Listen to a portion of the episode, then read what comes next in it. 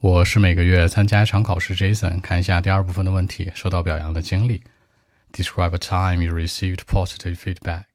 那我的教练表扬我了，是我的网球教练。他说我很努力，而且上课很准时。最重要的是我有天赋，让我超级开心，并且学得越来越好。就这样的一件事儿。Okay.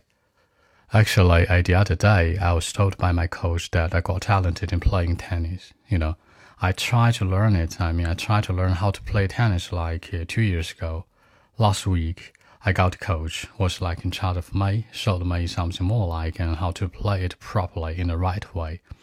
After several lessons, like uh, three to four lessons maybe, he told me that I was talented. That was like a sunny afternoon I remembered, like on the court, just got ready for my new lesson. My coach came to me and built my confidence. He was not like flirting me or something, you know, but quite seriously, I mean very, very serious.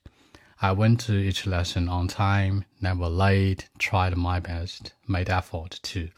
Honestly, I got big improvement. I know it. I changed a lot, especially after having this lesson. I didn't know why until he told me. After knowing this, I was like a bit excited at the beginning. You know, several minutes later, I stayed calm.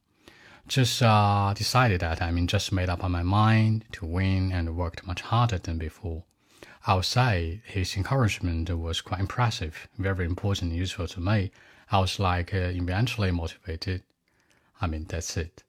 那我的教练告诉我，I was told by my coach，用一个被动式句说，那我有打网球的天赋。I was like talented in tennis。那忽悠我拍马屁，你可以说 flirt me。那我以为他是让我续费呢，是吧？在忽悠我。OK，我有动力啦。I was like motivated。更多文本问题，微信 b 一七六九三九一零七。